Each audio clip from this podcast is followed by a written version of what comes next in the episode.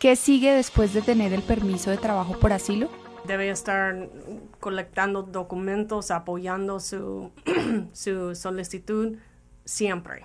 ¿ok? Eso es importante saber si usted está en un caso afirmativo o si usted está en un caso defensivo donde está en procedimientos de deportación y está pidiendo asilo como su, alivio contra la deportación. Pero si no importa, en todos modos tiene que colectar documentos. Pero el siguiente paso en un caso afirmativo es esperar por su cita de su entrevista con un oficial de asilo.